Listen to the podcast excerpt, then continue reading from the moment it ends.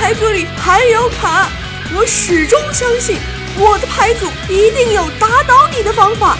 我的回合抽卡。嗯，自古游戏世界操，每日一听长姿势。欢迎收听网易看游戏之早安游戏圈，我是黄小英。遥想当年，小英玩游戏王也是圈内大神，各种锁血神抽杀遍，五年级无敌手。正当我公司的中年老男人，哎，写稿这货要陷害我。正当我公司的前辈们纷纷返璞归真，进入炉石传说寻找同心同趣的时候，呃，杀人游戏啊，真心话大冒险呢，这些小青年聚会上流行的元素，却被某些商家注入了成人元素，制成卡牌游戏在中小学的校门口热卖。前几天呢，李阿姨被八岁的女儿一连问了几个尴尬的问题，妈妈。B F 和 G F 是什么意思？嗯，走光是什么意思？李阿姨听了吓了一跳，仔细追问之下才知道，原来女儿的班里最近在玩真心话大冒险和杀人游戏，她的女儿也花了九块钱买了一套。李阿姨拆开一看，呃，顿时傻了眼，纸牌上的文字多是成人话题，有的文字还十分的露骨。听到了这个消息后，看游戏的骨干记者萝莉控大姨夫以身试法深入敌营。哎，哎，这不是上次那个段子吗？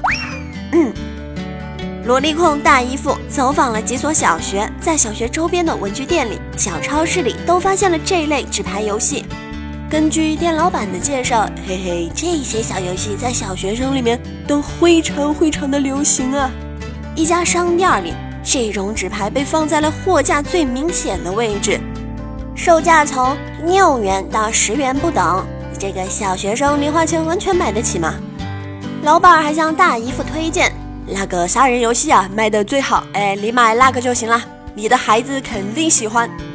大姨夫愤怒的叫嗲道：“你妹！你孩子才喜欢呢，人家还是鲜嫩纯真的处男呢。”大姨夫花了十七块钱买了一副真心话大冒险扑克牌和一副杀人游戏纸牌，他缓缓地打开了包装，结果大吃一惊，想和李阿姨说的一样，牌面的内容大都涉及成人话题，比如详细的描述你初吻的情形，比如到目前为止有多少个 BF、GF，嗯，隔着几个座位悄悄地盯了两年没有怎么说过话的算不算？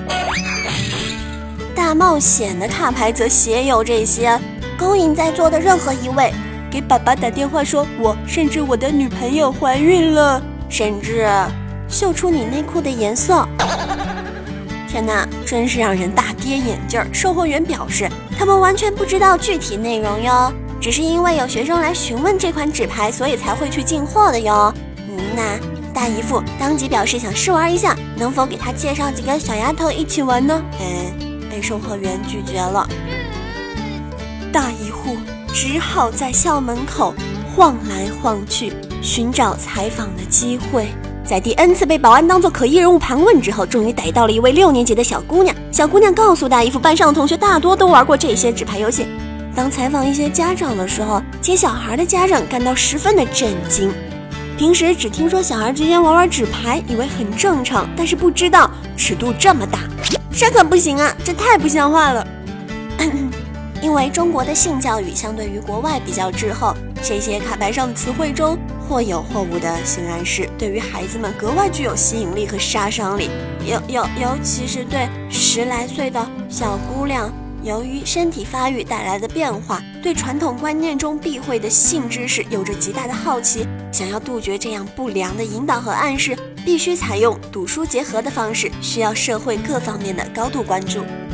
好了，那到了节目的最后，又到了大家最喜欢的好消息环节了。今天小英给大家带来了怎样的好消息呢？那就是为了满足进一步的满足各位听众们的耳朵。现在在炉石传说主题下有一个资讯源叫做酒馆小调，里面已经开通了两档节目了，一档叫麻辣点评，另外一档叫卡牌故事。炉石的玩家还有即将成为炉石玩家的听众朋友们，可以去订阅酒馆小调，收听我们的节目哦。两档节目都非常的精彩，还有你们最喜欢的柔情痴汉大姨夫的亲情加盟。平常上课的空档、上班的路上，或者是一个人无聊的时候，都可以打开我们的炉石 FM 去倾听更多美妙的声音。好了，那这期节目的全部内容到这里就结束了，各位观众朋友们，我们下期同一时间不见不散喽，拜拜。